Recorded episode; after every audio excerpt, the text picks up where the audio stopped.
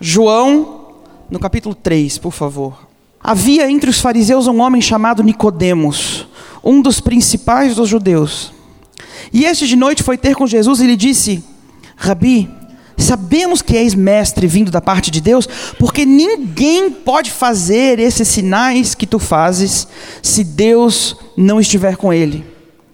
E a isso respondeu Jesus: Em verdade, em verdade te digo que se alguém não nascer de novo, não pode ver o reino de Deus. E perguntou-lhe Nicodemos: Como pode um homem nascer sendo velho?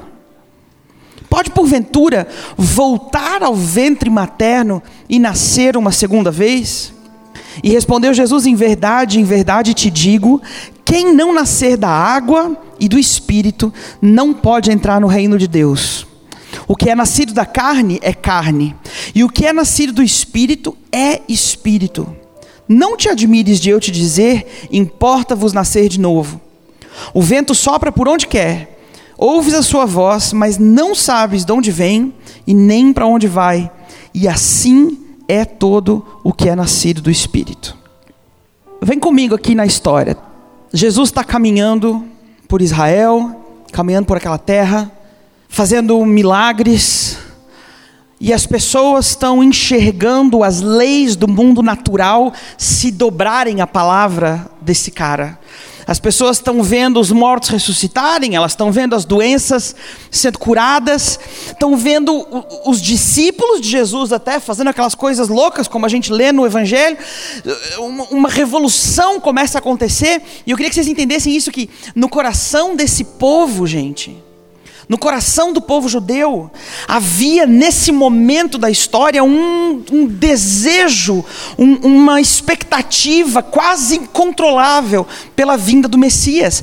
Eles precisavam de salvação desesperadamente, eles viviam debaixo do Império Romano.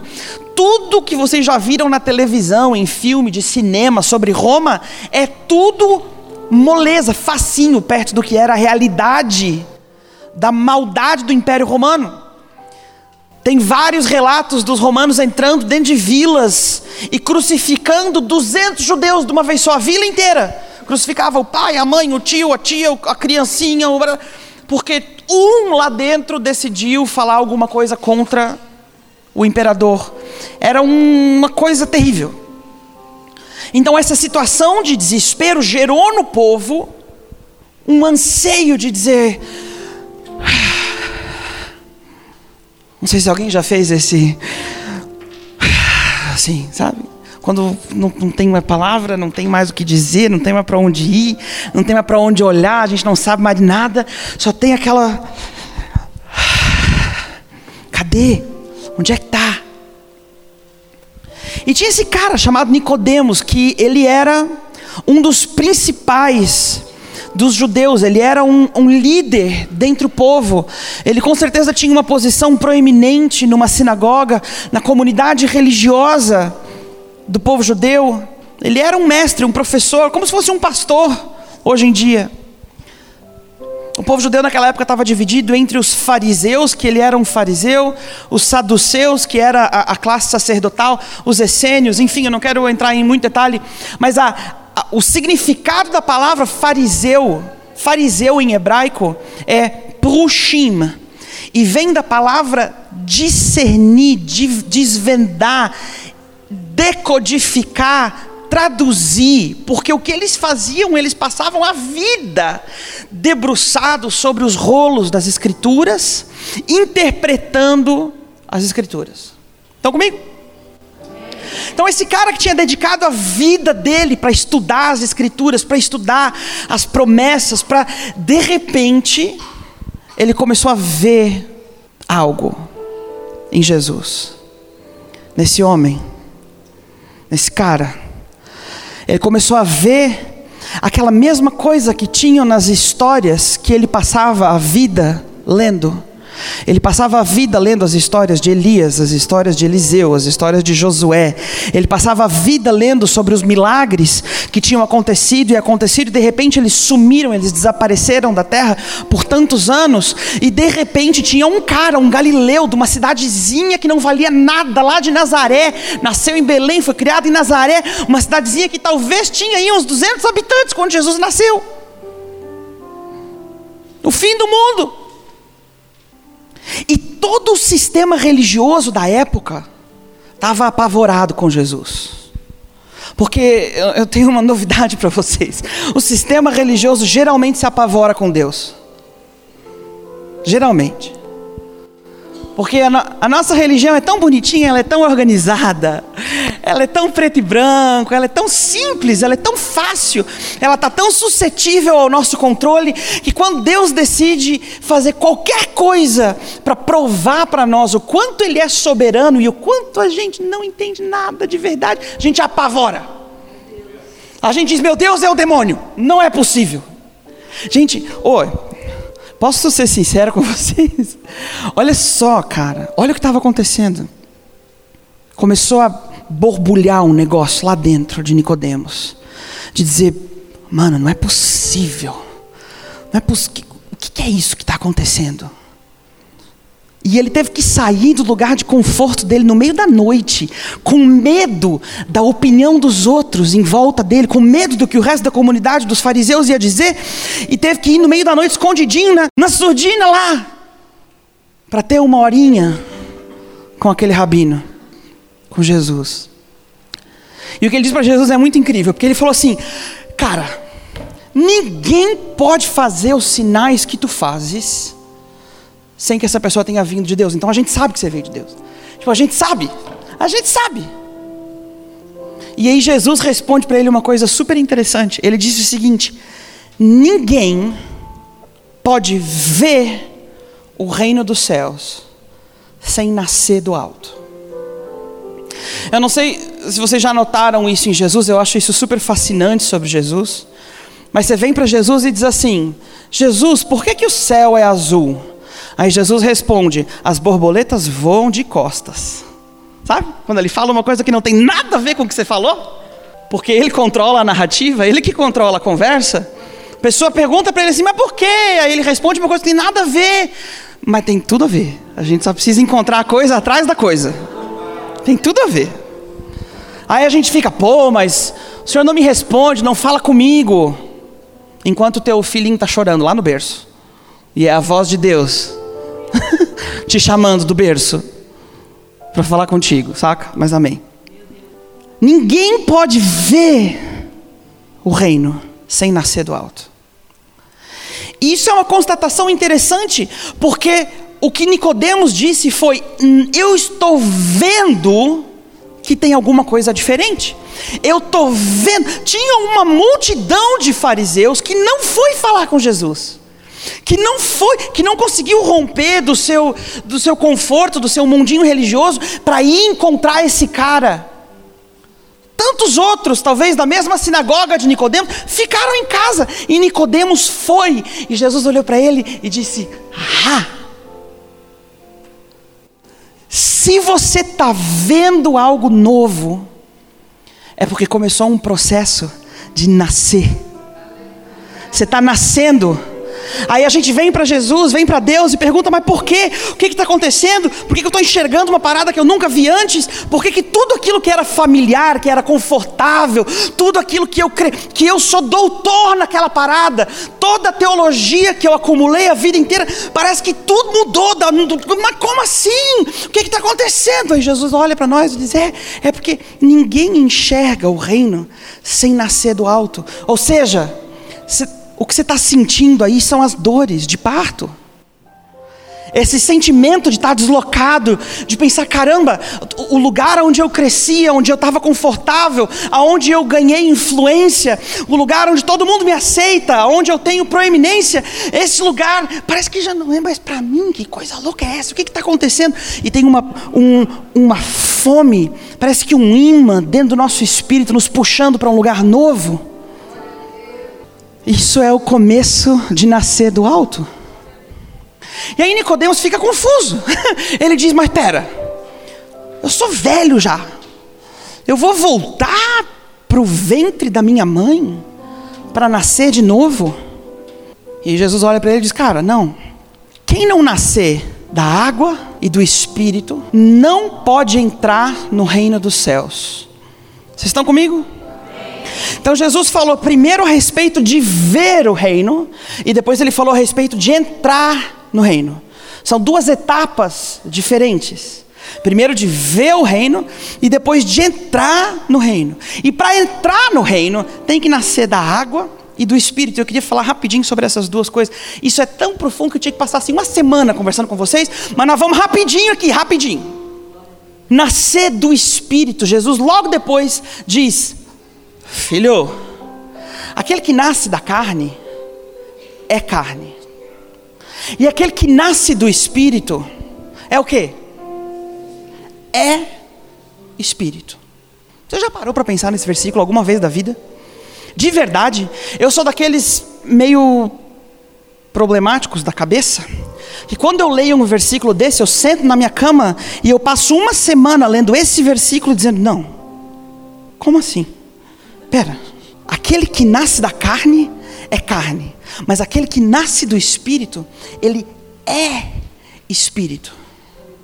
E aí, bicho, você passa a vida inteira tentando matar a tua carne.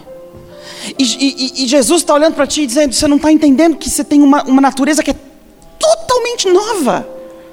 Não, não é mais tanto ficar brigando contra a nossa natureza antiga, é muito mais abraçar a natureza nova que a gente recebeu do Pai. Porque o Senhor é Espírito. Por isso convém que aqueles que o adoram, o adorem em espírito e em verdade. O que Jesus está dizendo aqui é que quem nasce do Espírito assume a natureza do Espírito. Ele diz: ó, quando você ouve o vento, porque em hebraico a palavra vento e a palavra espírito são a mesma palavra, é ruach. Não existe diferença, não são duas palavras diferentes igual em português. Então Jesus está dizendo assim: quando você ouve o espírito, você ouve ele, você sente ele, você não sabe de onde que ele veio, nem para onde que ele vai, o vento, né? Você não sabe de onde que ele veio, nem para onde ele vai. Assim é todo que é nascido do Espírito. Ou seja, se assume a característica do Espírito. De repente, na tua vida, você começa a se mover do mesmo jeito que o vento se move. Você começa a caminhar do mesmo jeito que o vento caminha. A tua vida não está mais limitada pelos por essa barreira aqui, ó, que é de carne, porque eu nasci da carne, mas depois eu nasci de novo. Eu nasci do espírito. E aí aquilo que me define não é mais a carne, é o espírito. Estão comigo? Coisa louca. Coisa louca. Sabe que a palavra batismo, olha que coisa doida. A palavra batismo em grego, que está utilizada no Novo Testamento, no original, no grego, né, o Novo Testamento foi escrito em grego, ela não é uma palavra religiosa. Se fosse usar a palavra religiosa em hebraico, seria a palavra mikve, que tudo bem, aí tinha uma conotação religiosa muito grande. Mas quando os escritores do Novo Testamento falavam sobre o batismo, por exemplo, quando Jesus foi batizado, quando João Batista batizava as pessoas, a palavra em grego lá só aparece em dois lugares. Dois lugares. Aparece na Bíblia, no Novo Testamento, em um livro de receita. Uhum. Um livro de receita. Porque era uma palavra utilizada na culinária para descrever o processo para produzir um picles. Todo mundo sabe o que é um picles? Eu prometo que eu não estou louco. Calma, calma. O que é um picles? Um picles é quando você pega o pepino e aí você batiza o pepino na água com vinagre, sal e temperinhos e tal, né? Depois que o pepino foi batizado na água, ele foi mergulhado na água, ele absorve a essência da água que está em volta dele. E quando você remove, abre a latinha, tira o pepino da água, ele não é mais pepino, ele é um picles. Ele não vai voltar a ser pepino, ele é picles. A natureza dele foi invadida pelo ambiente no qual ele estava inserido. Ele foi mergulhado, batizado.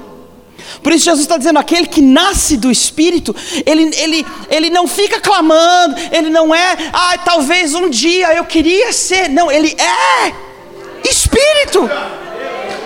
Ele é uma nova natureza, ele é uma nova criatura. As coisas velhas passaram, tudo se fez novo.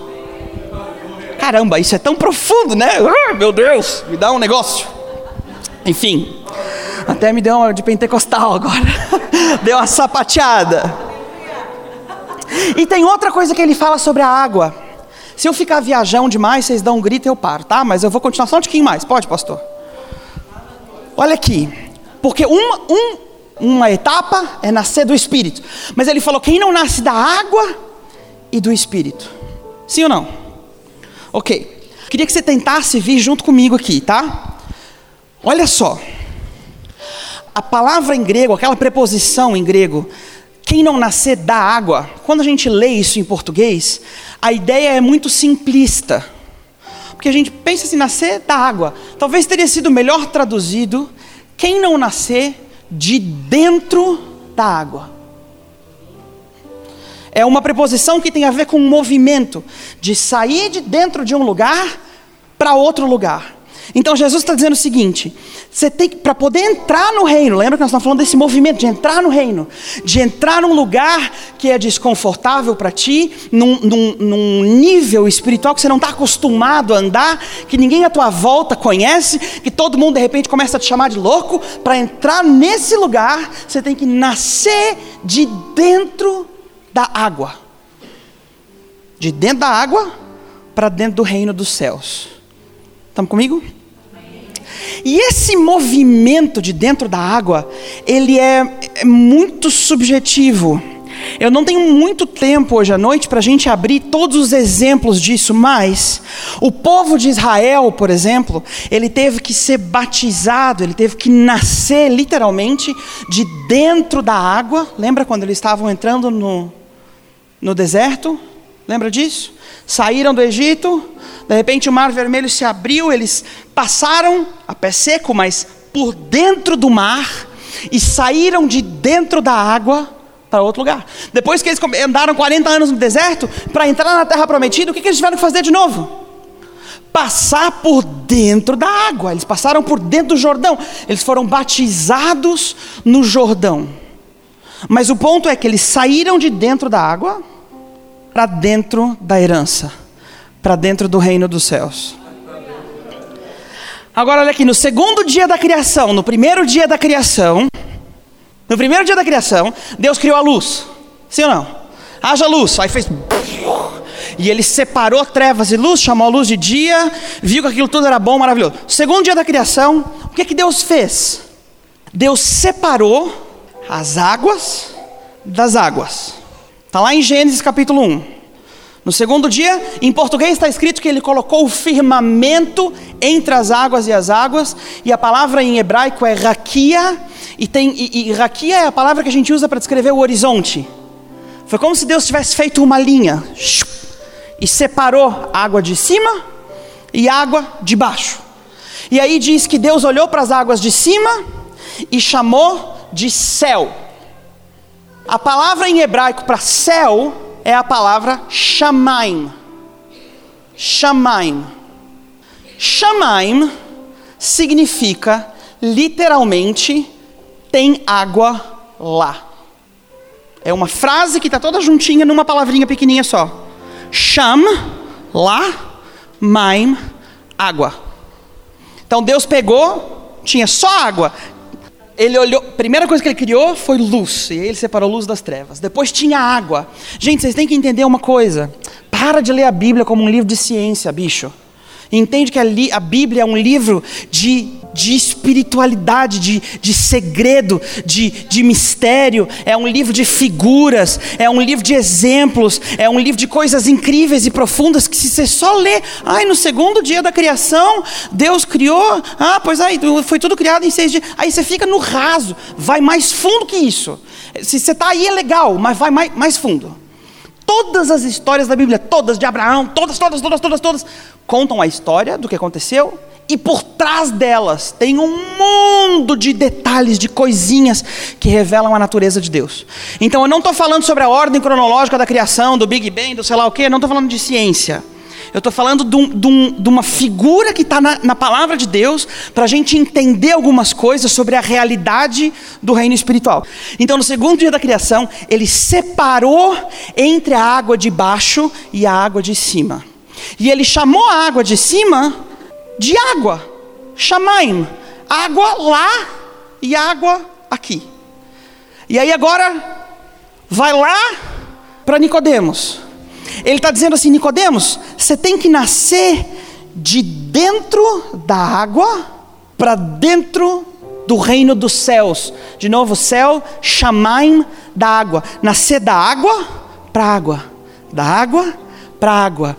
Paulo disse isso outro, em outro lugar, dizendo assim: porque a gente é transformado de glória em glória, de glória em glória de glória em glória. Tem gente que diz que acha que nascer de novo é um dia quando você está super emocionado na igreja, levantar a mão, fazer uma oração bonita, dizer: Senhor, eu te aceito como meu único e suficiente Salvador, vem, mora na minha vida, eu rejeito meus pecados passados, ok, em nome de Jesus, amém. E aí acabou. Eu quero te dizer, meu irmão, que não, nascer de novo é uma coisa que acontece ciclicamente na nossa vida. A gente a cada tanto tempo começa, começa a passar por uns movimentos involuntários meio violentos que te levam do nível de água onde você está acostumado para uma água que está mais alta do que essa onde você está agora. Eu estou aqui nessa água, mas eu olho para cima e eu olho, pô, tem água lá em cima. Shamaim, o reino dos céus, o reino da água mais alta do que essa onde eu estou agora. Então eu, eu, eu, eu rompo, eu nasço para fora do ambiente onde eu estou inserido, para fora daquilo que é familiar, que é comum, para um lugar que eu ainda não conheço. Nascer da água e do espírito. Nascer do espírito é se assemelhar à natureza divina. Nascer da água significa literalmente deslocar da massa da humanidade, deslocar daquilo que é confortável e familiar para nós e continuar avançando. É isso que faz para entrar no reino dos céus. Não sei se vocês lembram de Jacó. Jacó, quando ele estava lá andando no meio do deserto, de Beersheba para Aram, lá no deserto do Negev, inclusive. Perdido, sem saber o que fazer. Lembra logo depois que ele recebeu a bênção? Aí ele teve que sair correndo, fugido do irmão.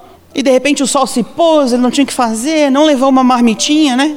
Tá com fome o bichinho. Teve que pegar uma pedra, fazer a pedra de travesseiro, deitou lá no chão, e aí de repente ele teve um sonho, ele viu. E o que, que ele viu? Ele viu uma escada que ia da terra até o céu. E os anjos de Deus subiam e desciam pela escada. Tipo para mostrar, era um tutorial.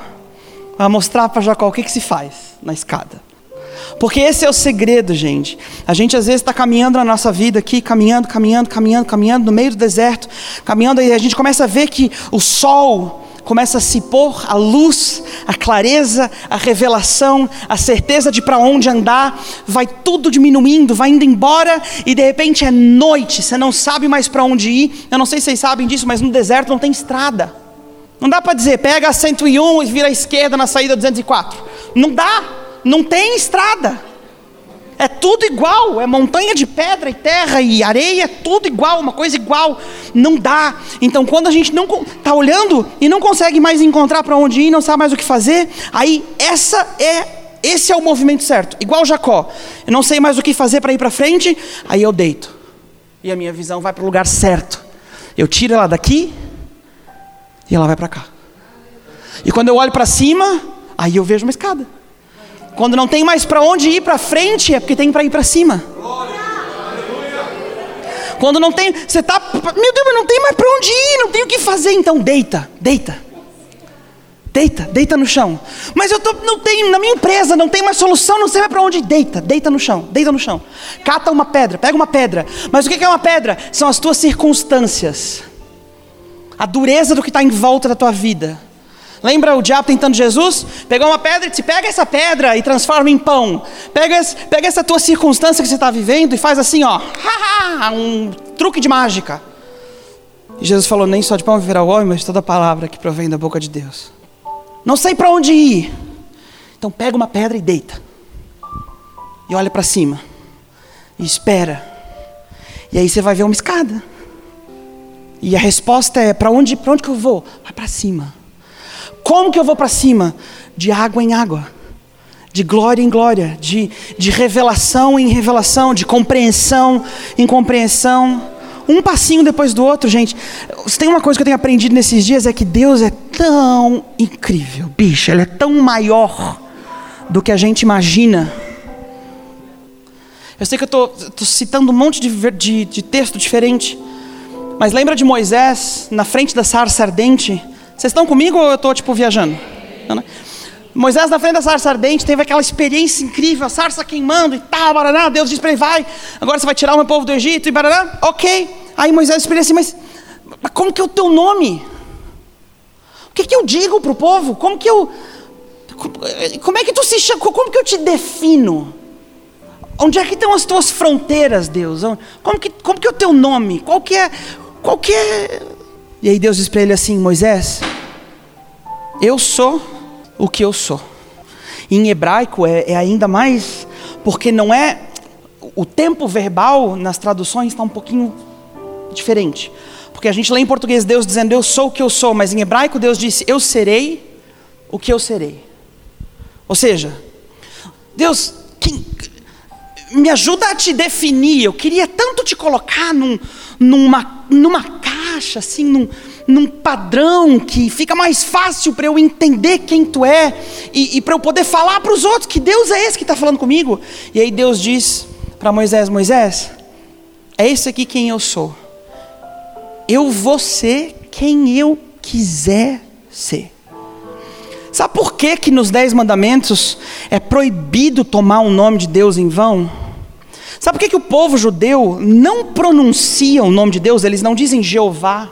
Porque a, a mentalidade por trás disso é dizer assim: ó, gente, ele é tão infinito que é prepotência do ser humano achar que nós conhecemos os limites de Deus a ponto de dar um nome para ele. O nome de Deus é um mistério. Vocês estão, estão comigo? Estou tentando dizer, ele é muito maior do que você imagina, é isso que eu quero dizer.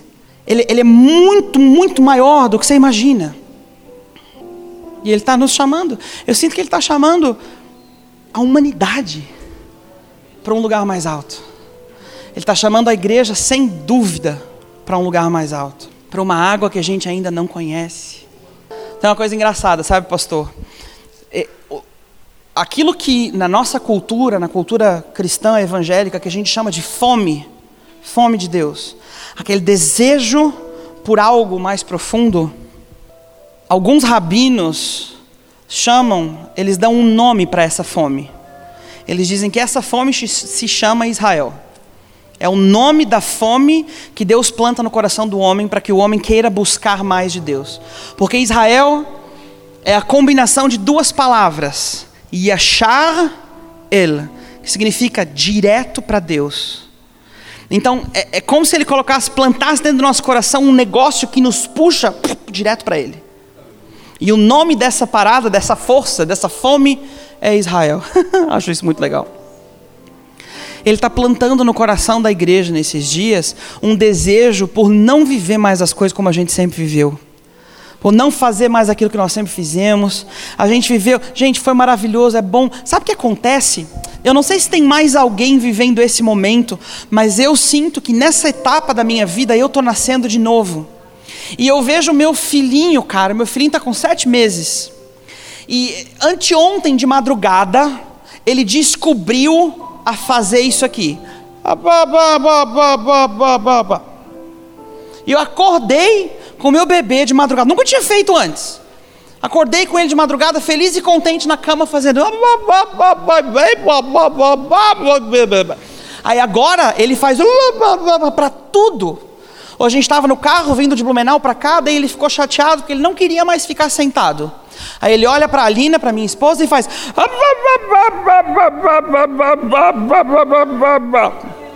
Porque ele está descobrindo língua, ele está descobrindo linguagem, ele está descobrindo comunicação. Eu passei uns meses da minha vida, uns meses, meses, em que eu olhava e me sentia um absoluto bebê. Eu pensava, caramba, eu não tenho mais linguagem. Parece que me falta palavra para descrever E, porque a minha vida é comunicação, isso aqui é o que eu faço. Parecia que me faltava palavra para descrever o lugar que eu sei para onde eu estou indo, mas eu não sei como que ele chama, eu não sei, pra, eu não sei nada, não tenho, uma, não tenho palavra, eu só conseguia fazer. Aí eu conversava com os amigos meus, meus amigos ficavam assim. É, é, legal, legal, amém. Aí eu ia pregar em algum lugar, às vezes, eu não sei se. Gente, uma coisa, aconteceu uma coisa maravilhosa comigo esses tempos atrás. Ai, meu Deus. Isso é uma coisa muito boa. Eu. Como que eu vou dizer isso sem ser ofensivo? Eu, eu vou dizer como eu penso, e daí, se vocês se ofenderem, vocês me perdoam. Pode ser?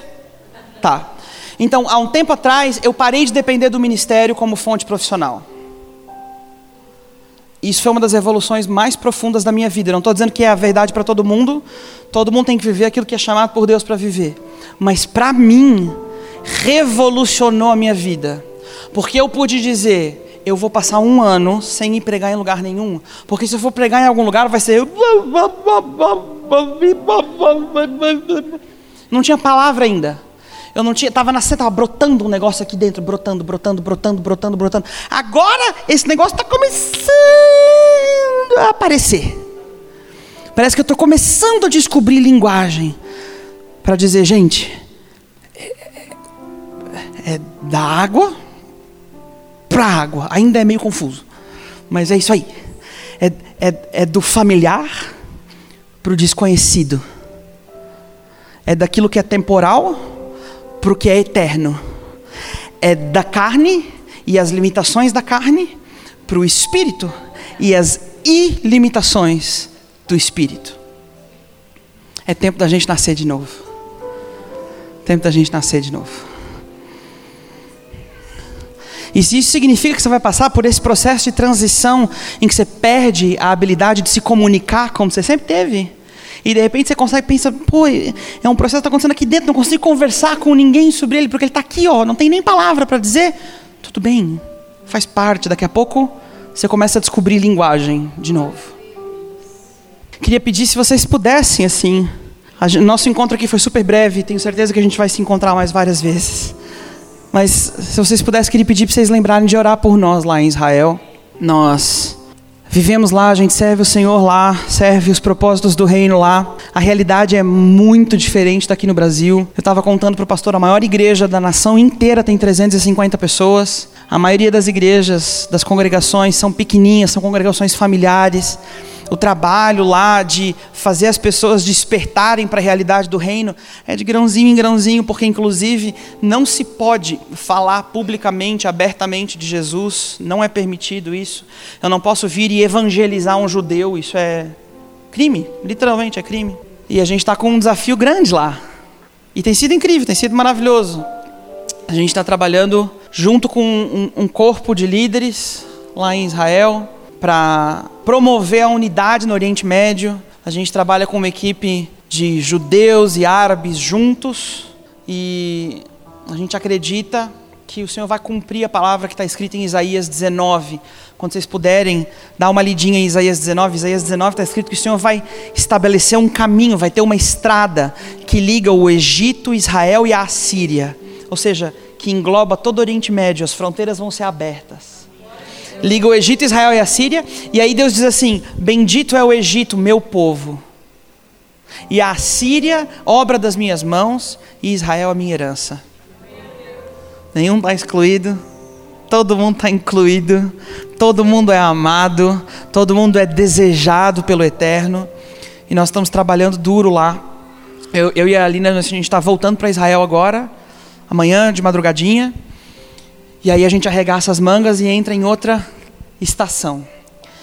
E eu sempre digo isso assim, eu quero muito, é, é parte da minha vida levar as pessoas para conhecer Israel. Eu tenho uma paixão por isso. Então, se você tiver a oportunidade de vir, me segue no Instagram. Meu Instagram é Rodrigo, arroba Rodrigo S Cardoso. Meu nome é Rodrigo da Silva Cardoso, então Rodrigo S Cardoso. Me segue no Instagram, fala comigo. É, eu sei que a Mais de Cristo logo, logo vai estar por lá. Então, a gente vai se encontrar lá com certeza. Além de vir a coisa mais importante que vocês podem fazer, gente, é orar. Orar mesmo. Tem muita gente que conversa comigo, que me pergunta, que diz como que a gente faz para semear no trabalho, no ministério. Semear é bom, é bom, é bênção. Mas mais importante do que semear é orar.